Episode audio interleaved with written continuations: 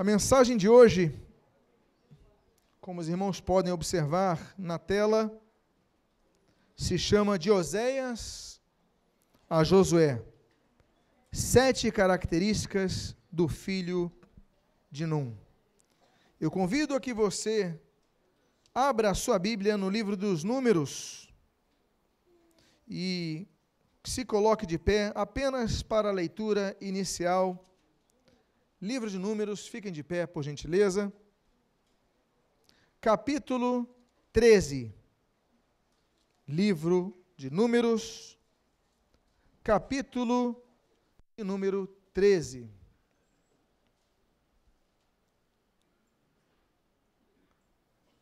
Todos encontraram? Quero lembrar que essas mensagens estão sendo gravadas e disponibilizadas no YouTube. E se essa mensagem abençoar a sua vida, você pode compartilhá-la com mais alguém, se assim você desejar. Diz versículo de número 16: São estes os nomes dos homens que Moisés enviou a espiar aquela terra. E a Oséias, filho de Num, Moisés chamou Josué. Oremos.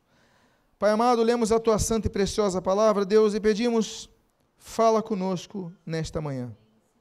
O que nós pedimos, Deus, nós o fazemos agradecidos em o nome de Jesus. Amém e amém. Os irmãos podem tomar os seus assentos.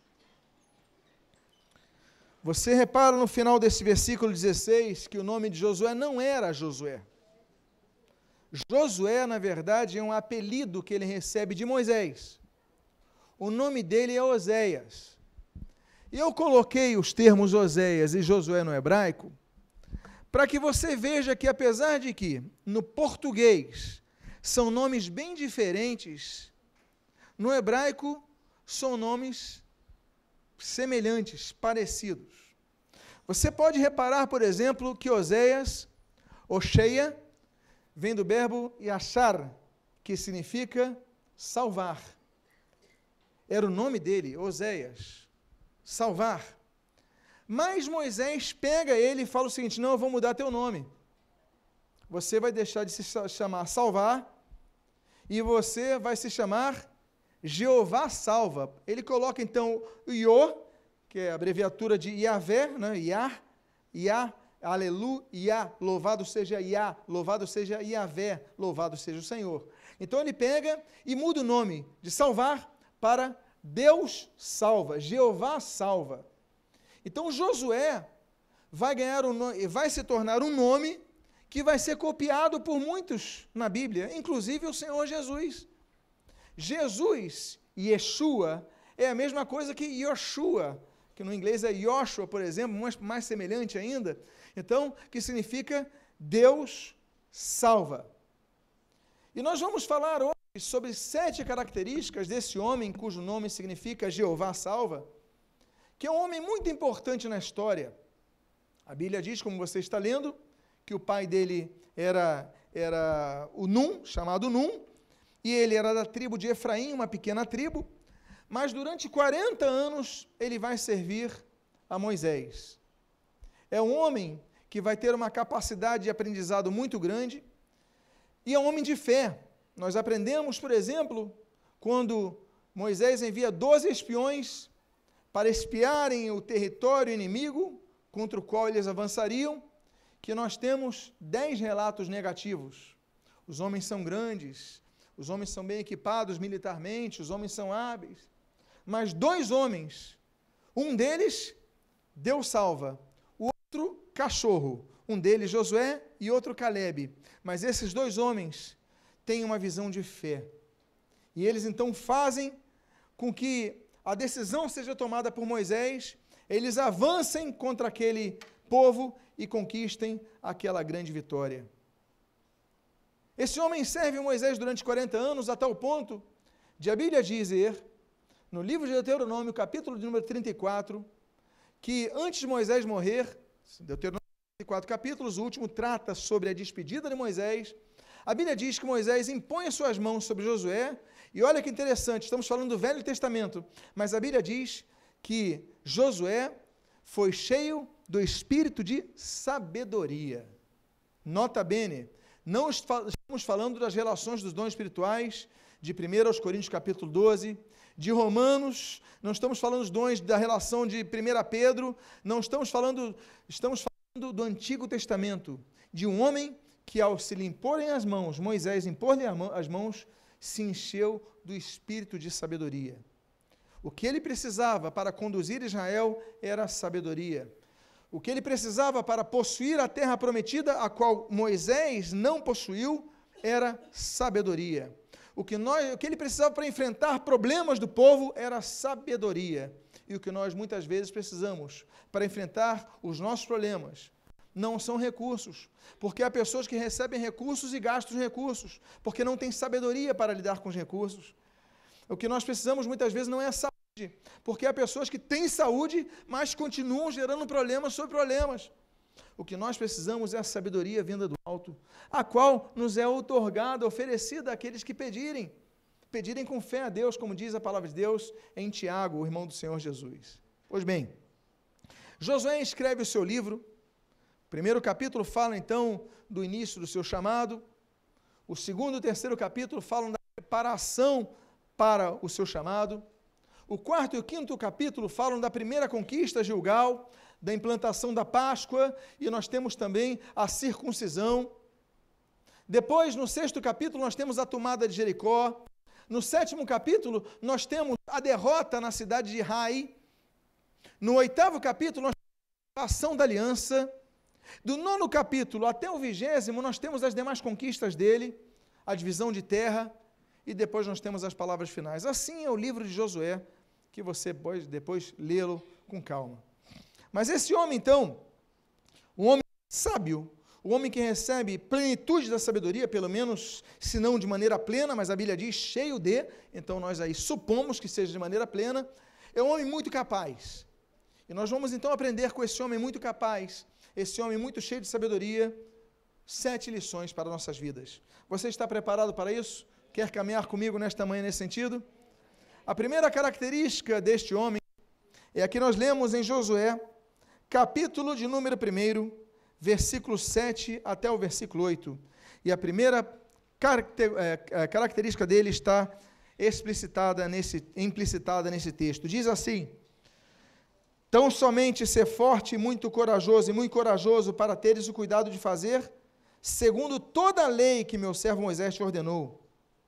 Dela não te desvies nem para a direita, nem para a esquerda, para que sejas bem-sucedido por onde quer que andares. Não cesses de falar deste livro da lei. Antes, medita dele, nele apenas nos cultos domingo. Amém, queridos? Não. Medita nele o que?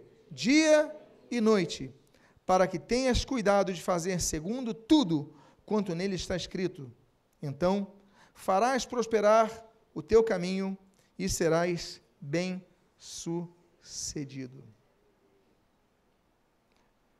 Ser forte e corajoso, nós gravamos. Quando se fala em Josué, todo mundo se lembra, ser forte e corajoso. Mas nesse texto, ele aponta a direção. Ele diz para onde Josué tinha que ser forte e corajoso. E tudo que o texto aponta é a palavra de Deus. Eu vou reler. Ser forte e muito corajoso, para teres o cuidado de fazeres segundo toda a lei que meu servo Moisés te ordenou. Ou seja, ser forte e corajoso para fazer o que a lei ordenou, que ele colocou na lei.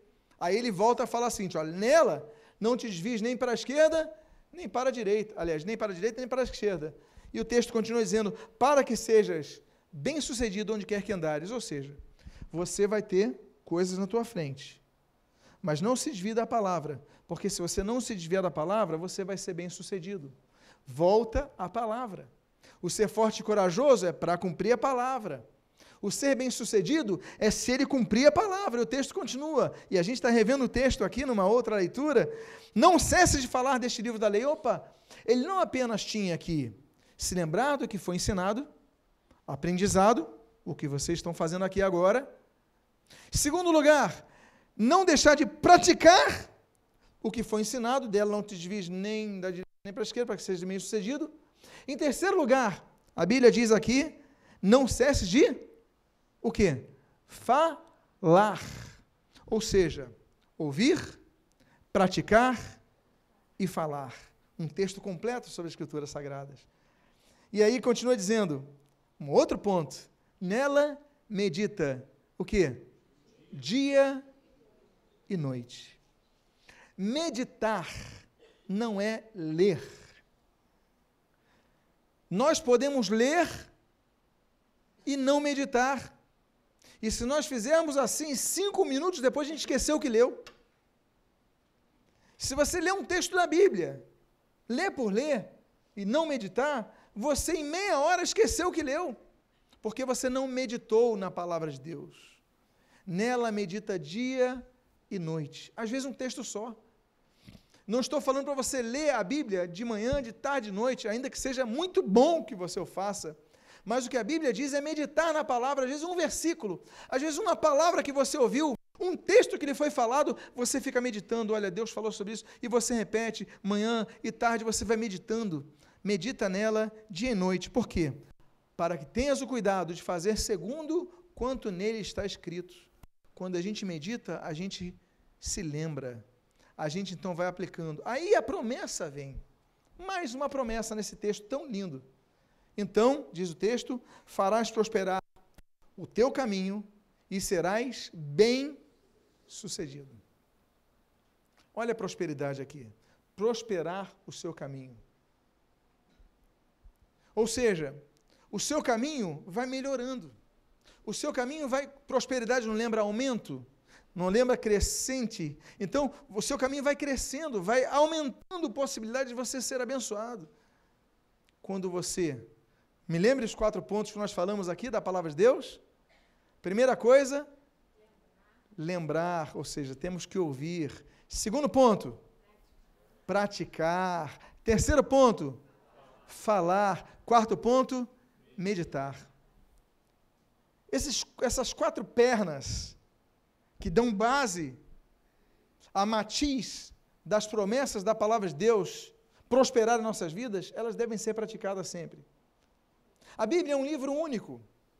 A Bíblia, nós sabemos, em números, são dois testamentos, Antigo e Novo.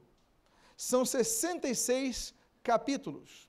São 1189, é, 66 livros, 1189 capítulos, 773.693 versículos. A Bíblia é um mar, a Bíblia é um oceano, a Bíblia tem recursos abundantes. E nós não somos capazes de dedicar uma hora para ler a Bíblia durante a semana, pior, não somos capazes de dedicar dez minutos para ler a Bíblia durante a semana, pior, não somos capazes de dedicar um minuto para ler a Bíblia durante a semana.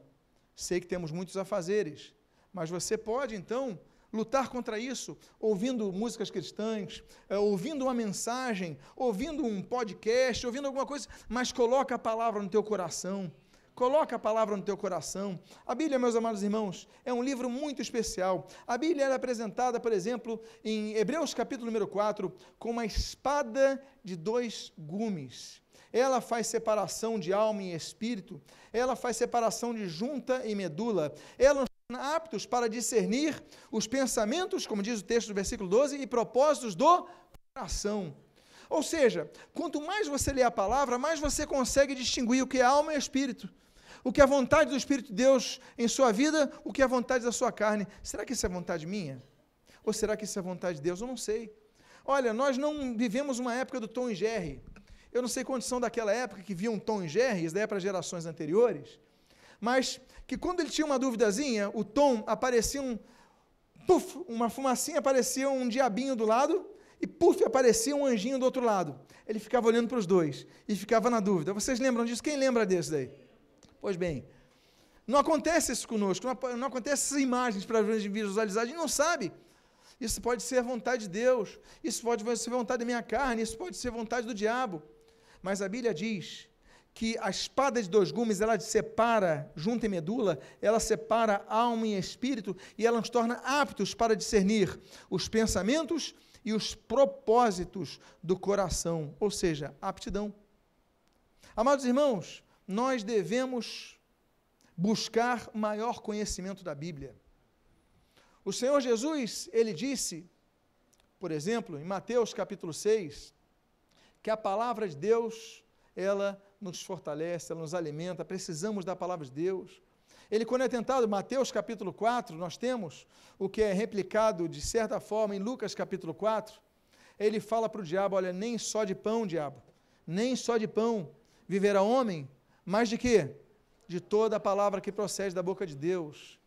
Ou seja, é com a palavra de Deus que nós enfrentamos o diabo. Se você não conhece a palavra de Deus, você vai ter a tua fé, porque a Bíblia diz que a fé vence o mundo, 1 João capítulo 5, mas alicerçada em quê? Calcada em quê? No que você aprendeu da palavra de Deus, calcada na palavra de Deus, porque a Bíblia diz em Romanos que a fé vem pelo ouvir e ouvir pela pregação da palavra de Cristo. Então nós devemos praticar a palavra de Deus. A palavra de Deus, por exemplo, é a nossa bússola. Vocês estão aqui, é a nossa lâmpada para que nós não tropecemos. A Bíblia diz no grande salmo, no grande capítulo da, das Escrituras Sagradas, o Salmo 119, a Bíblia diz no versículo 105: a lâmpada para os meus pés é a tua palavra e luz para o meu caminho. Eu volto a dizer, naquela época não havia luz elétrica, não havia lanterninha de celular, não havia nada disso. Você, se andasse à noite, se, se o tempo tivesse nublado, você andasse à noite, você com certeza ia tropeçar em alguma pedra ou ia cair em algum buraco. Com certeza você teria a possibilidade de se machucar. Mas quando você tem a palavra, você não se machuca, porque é lâmpada para nossos pés e ela é bússola para o nosso caminho, a gente não se perde.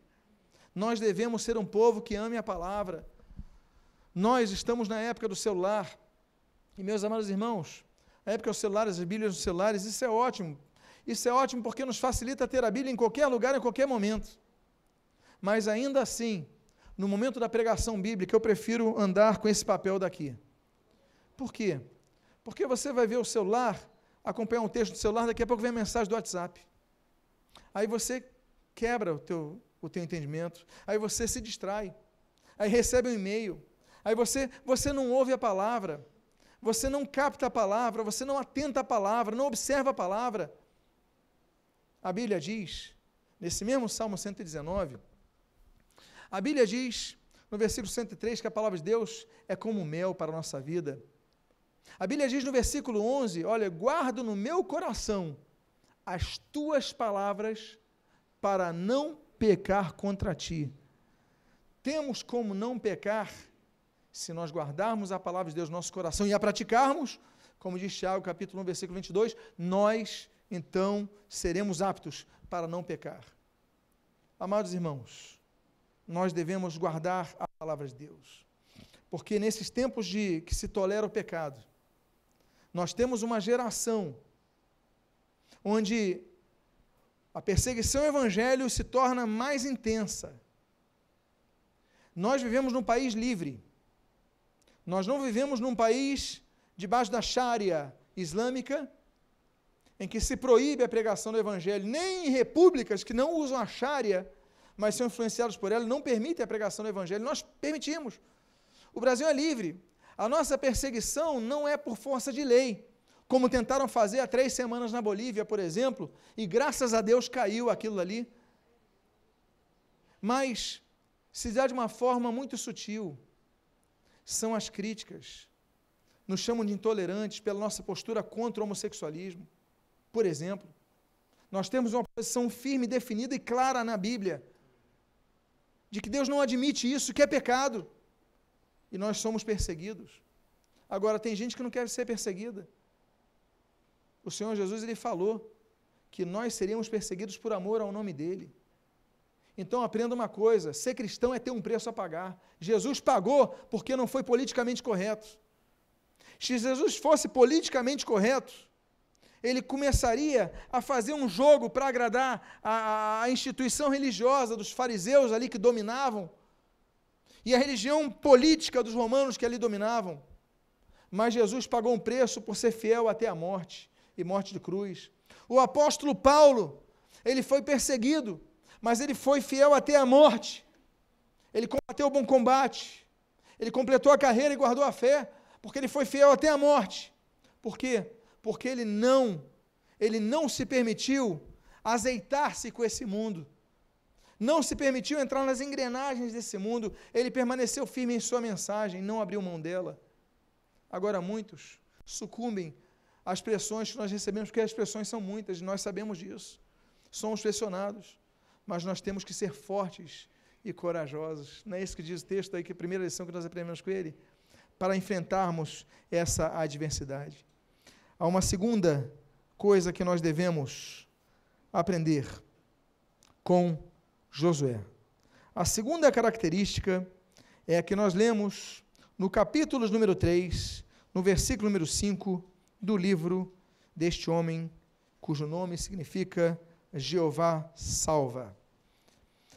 A Bíblia diz: Disse Josué ao povo: Santificai-vos, porque amanhã o Senhor fará maravilhas no meio de vós.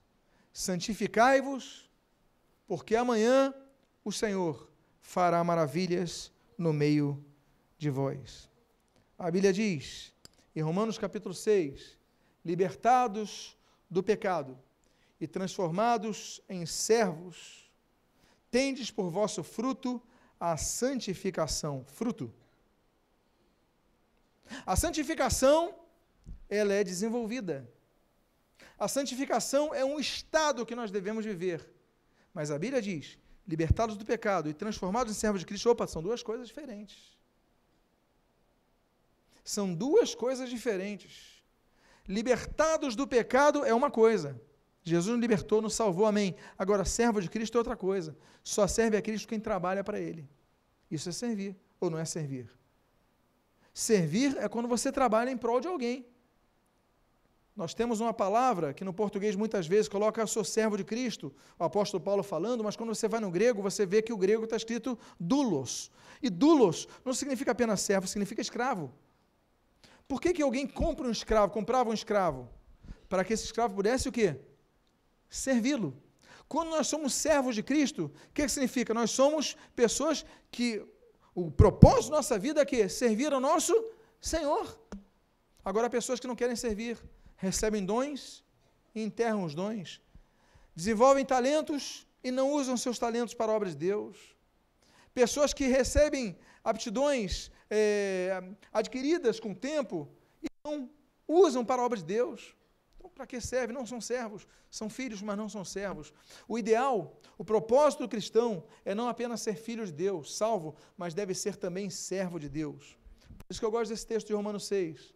Mas a conclusão desse texto nos mostra o estado que nós devemos ter. Olha, libertados do pecado, transformados em servo, tende por vosso fruto a santificação. O fruto que mostra quem é árvore é a santidade. Se você vê uma vida santa, separada desse mundo, você mostra a árvore que você é. Afinal de contas, o Senhor Jesus ele disse: "Pelos seus frutos vos conhecerão". Não é isso? Então, se o fruto. Ele, ele questiona, ele faz, aliás, uma colocação que é altamente retórica em si. Ele diz, ah, mas como é que, se a árvore é boa, o fruto vai ser mau, se a árvore é má. Ele faz essa, essa analogia com a questão das árvores, mostrando se a árvore é boa, o fruto vai ser bom. Então, meus amados irmãos, a santificação é a segunda coisa que nós aprendemos com Josué. Nós aprendemos isso. A Bíblia diz, por exemplo, em 1 Tessalonicenses, capítulo 4, porque esta é a vontade de Deus, dois pontos, a vossa santificação. Nota bene, este não é o desejo de Deus, ele é a vontade de Deus. A vontade expressa o desejo, mas vai além, porque torna que o desejo ele se efetue, não é isso? Então vira vontade, mas vira a vontade de Deus, ele tem a vontade. E esta é a vontade de Deus, a vossa santificação. Deus quer que nós sejamos santos.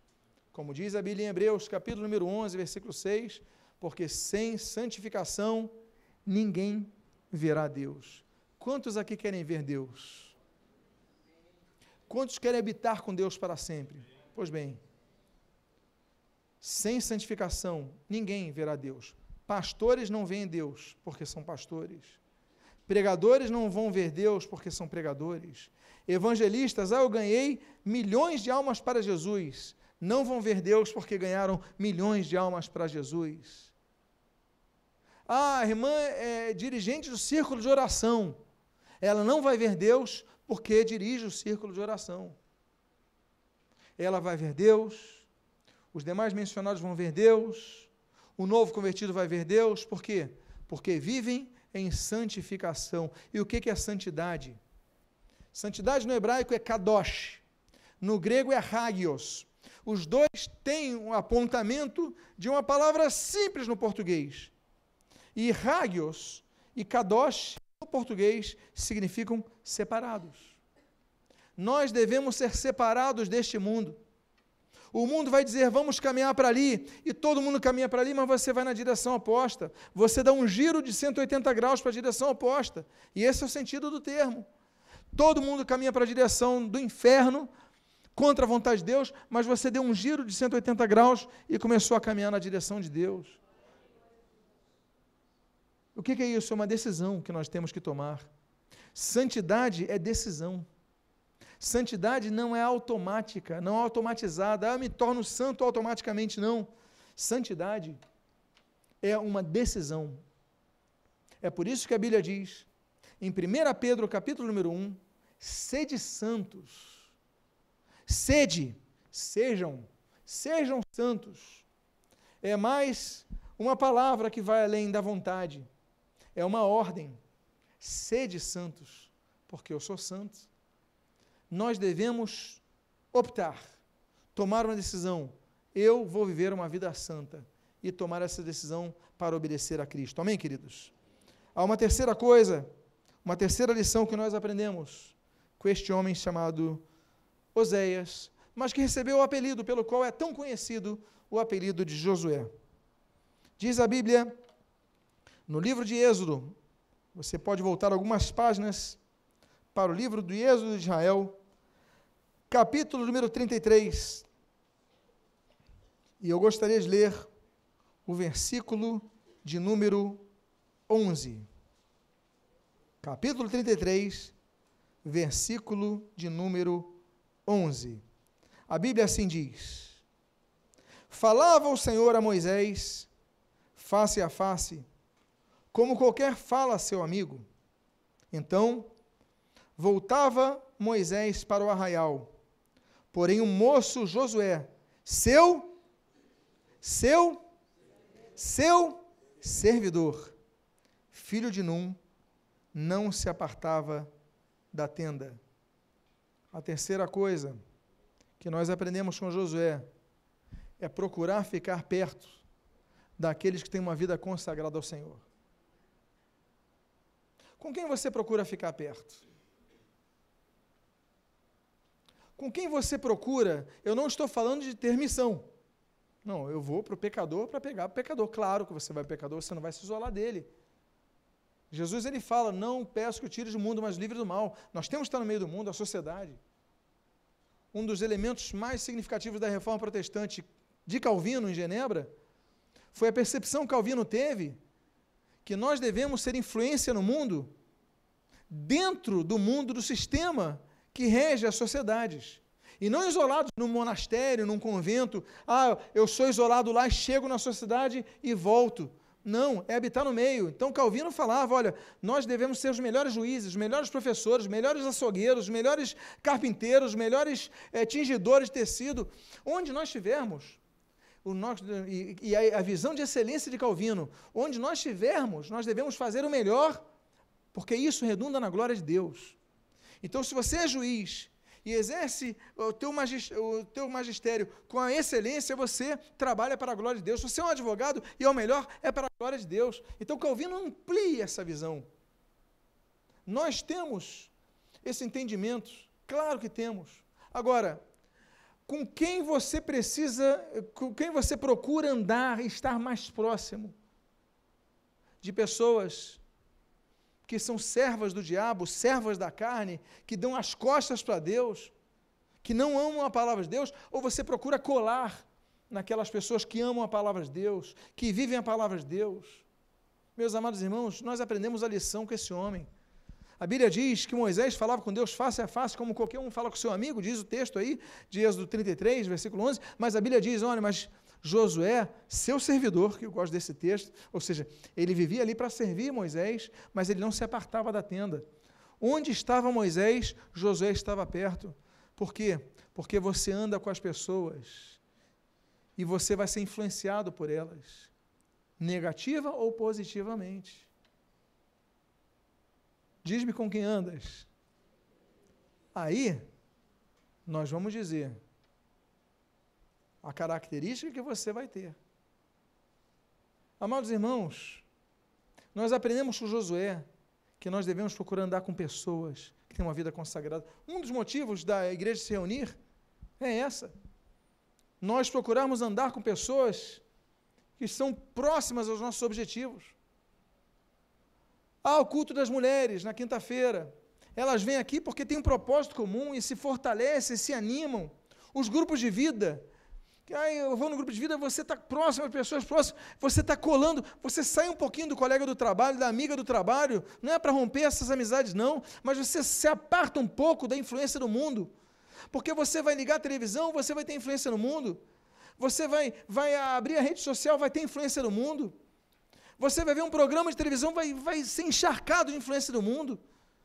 Então, uma das formas de nos combatermos é procurarmos andarmos com, andar com pessoas santas, perdão, com pessoas santas. Então, nós devemos andar com pessoas santas, fazer como Josué. Nós aprendemos que Josué é uma terceira belíssima lição. Eu andar, procurar estar com pessoas que amam a tua lei, que amam a tua palavra, que amam a tua presença, que te porque é a forma que nós temos de combater os demais dias da semana que nós somos encharcados de influências externas. Os irmãos estão entendendo o que eu digo? Nós aprendemos mais uma lição com Josué. A Bíblia diz que nós devemos servir a Deus. Esse termo servidor é muito bonito, porque diz que Josué servia a Moisés. A Bíblia fala sobre servirmos. Nós somos transformados em servos da justiça. A Bíblia diz em Salmo capítulo 11 que nós devemos servir a Deus com temor. A Bíblia diz no Salmo capítulo 100 que nós devemos servir a Deus com alegria. É o segredo, é buscar ter alegria no serviço ao Senhor.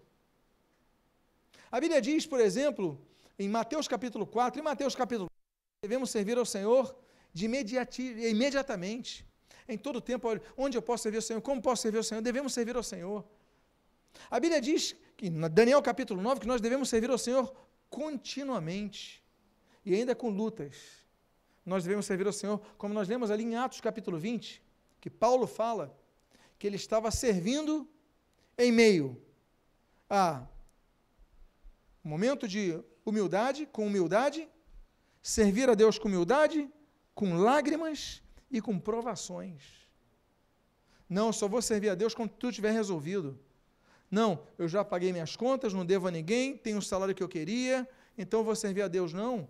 Ele fala, nós devemos servir em à humildade, momentos difíceis. Em meio às lágrimas, a segunda palavra que ele usa, chorando, vou servir ao Senhor. E terceiro lugar, em meio às provações. Vamos aprender com Paulo um pouco. Vamos aprender um pouco ele, servir a Deus. Outra coisa, a quarta coisa que nós devemos aprender com Josué. É o que nós lemos no livro de Êxodo, ainda nesse livro, capítulo 17, versículos 9 e 10. Com isso, ordenou Moisés a Josué: escolhe os homens e sai. Peleja contra Amaleque Amanhã estarei eu no cimo do outeiro, e o bordão de Deus estará na minha mão. Fez Josué como Moisés lhe dissera, e pelejou contra Maleque. Moisés, porém, Arão e Ur subiram ao cimo do outeiro. Outra coisa que nós aprendemos com Josué é sobre obediência e submissão. Nós devemos aprender que a obediência é o melhor caminho e a submissão é a única alternativa para obedecer. Nós devemos ser obedientes a Deus. O Senhor Jesus, quando faz aquela oração tão significativa no meio do sermão da colina, o sermão do monte, em Mateus capítulo 6, ele diz: ó, seja feita a tua vontade na terra, assim como é feita nos céus. Temos que obedecer a Deus. Temos que obedecer a palavra de Deus. A Bíblia diz, em Atos capítulo 2, versículo 42, e perseveravam na doutrina dos apóstolos. E começa falando assim, na doutrina dos apóstolos. Aí depois ele fala, ó, da, da oração, ele fala do, da comunhão, ele fala do partir do pão, mas ele começa. A perseverança é na doutrina dos apóstolos, na doutrina, conhecimento bíblico, temos que obedecer à palavra. Nós temos que obedecer, por exemplo, aos nossos pastores. Hebreus capítulo 13, 17, a Bíblia diz: olha, obedeceis, obedecei aos vossos guias e sejam submissos a eles. A Bíblia diz que nós devemos obedecer nossos pais. Apesar de termos o um mandamento em Êxodo, mas a Bíblia diz, em Efésios capítulo 6, no versículo 1, olha, obedecer aos vossos pais. No versículo 2, ele repete o texto de Êxodo e fala assim: olha, honra teu pai e tua mãe, que é o primeiro mandamento, para que te vá bem e te acrescentem os dias sobre a terra. A fórmula da juventude não foi encontrada por Ponce de Leão na Flórida, procurando o Eldorado. Não.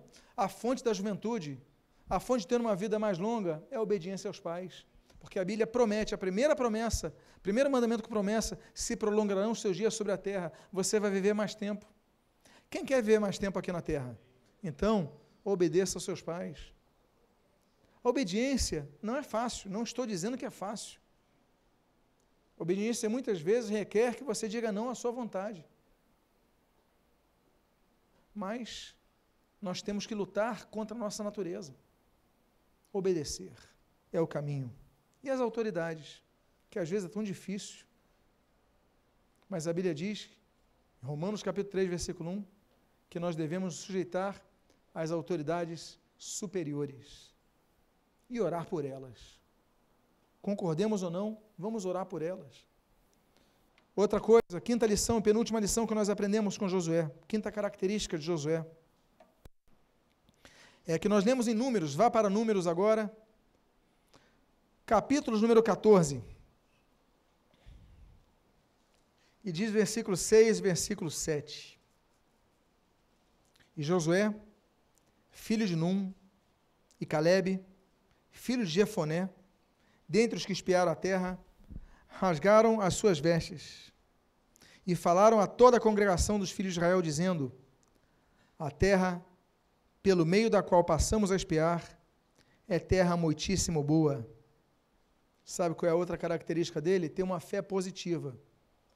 Pastor, peraí. Fé positiva?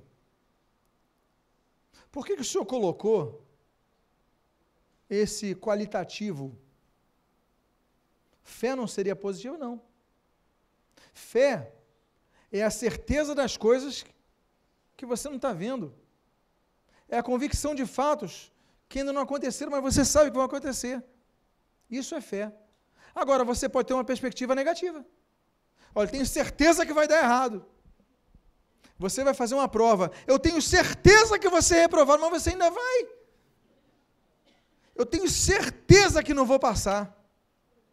Eu tenho certeza que não vou passar nessa entrevista de emprego. Você tem certeza, convicção, você tem fé, só que é uma fé negativa. A fé de Josué, ela combateu a fé negativa de dez pessoas. Diz que ele e o Caleb rasgaram suas vestes. Eles ficaram meu Deus, somos só dois que vimos que a terra é muitíssimo boa, é terra para nos conquistar. Deus nos colocou nesse caminho, Deus vai dar a força. Ele, nós temos certeza que nós podemos. Nós podemos. Nós aprendemos então que muitas vezes O problema não está nos recursos que nós temos, mas na visão que nós temos do porvir. Nós temos que aprender a ter uma fé, uma fé positiva. Existem vários tipos de fé. Existe, por exemplo, a fé salvífica, a fé da salvação, Efésios capítulo 2, versículo 8. Pela graça sois salvos, mediante a fé, isso não vem de vós, é dom de Deus. Nós somos salvos pela fé. Nós temos um segundo tipo de fé, que é a fé de João capítulo 11, a fé para ver a glória de Deus.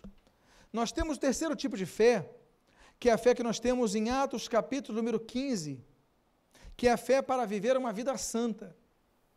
Nós temos um quarto tipo de fé, que é a fé para agradar a Deus. E Hebreus capítulo 11, versículo 6. E nós temos um, um quinto tipo de fé, que é a fé que está escrita em 1 João capítulo número 5, que é a fé para vencer o mundo. Nós temos que usar essa fé positivamente. Nós vamos, nós vamos conseguir sim. Ah, mas todo mundo diz que não, mas os dez diziam que não, eu criei que sim, e conseguimos derrubar Jericó. A questão é olharmos, muitas vezes, não para as estimativas, mas olharmos para a convicção que Deus colocou no nosso coração. E tem mais. Às vezes Deus coloca a fé no teu coração que a pessoa do teu lado não enxerga e vai falar contra. Às vezes Deus coloca uma fé no teu coração tão grande de algo e teu marido vai lá, não tem a mesma fé e vai dar uma palavra contra. Você não vai conseguir não. Ah, eu vou ah, dirigir. Você já tem 50 anos? Está velha para isso? Aí você pega essa palavra do sujeito que não tem a tua fé e você aceita você assimila, você acata. Não. Você tem fé. Deus colocou no teu coração, você vai conseguir. Porque a fé, meus amados, é interessante que a fé ela tem medidas. A fé não é a mesma para todo mundo. Por exemplo, nós temos fé nenhuma. Em Hebreus capítulo número 11, nós temos o um exemplo de fé nenhuma. Nós temos, por exemplo, pouca fé.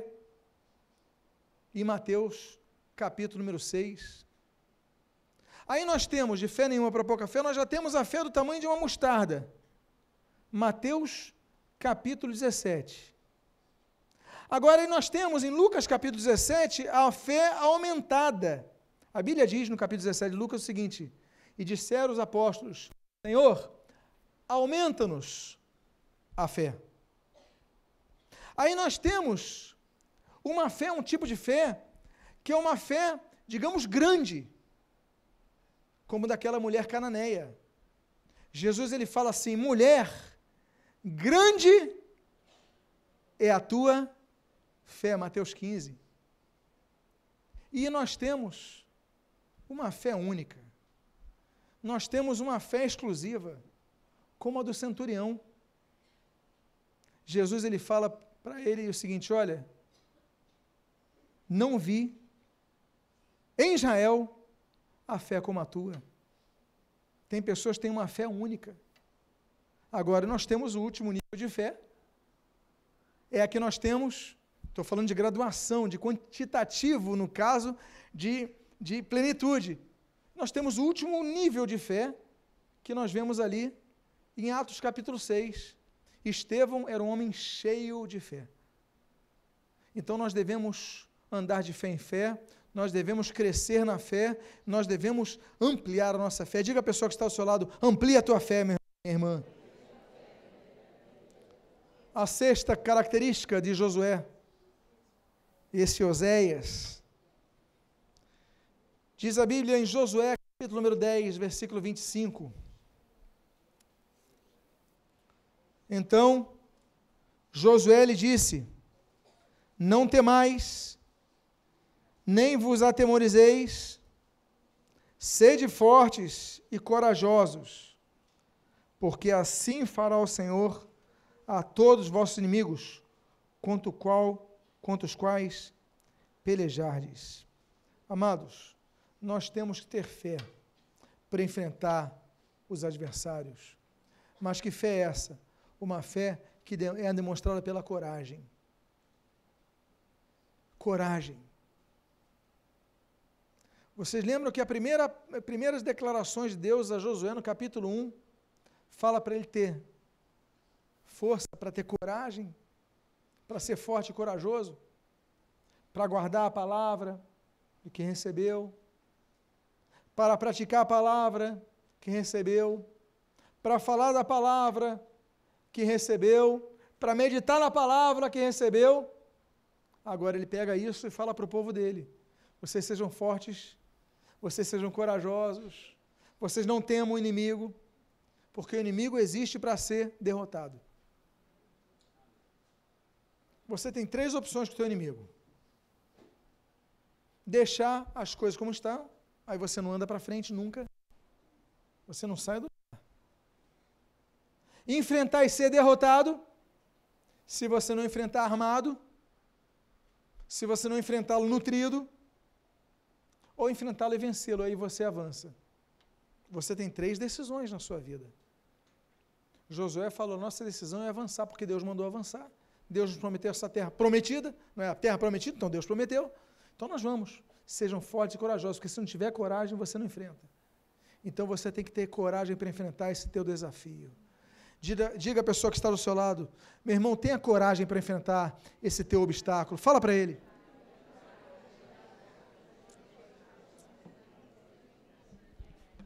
Mateus 14 nos lembra um ato de coragem que é requerido a alguém.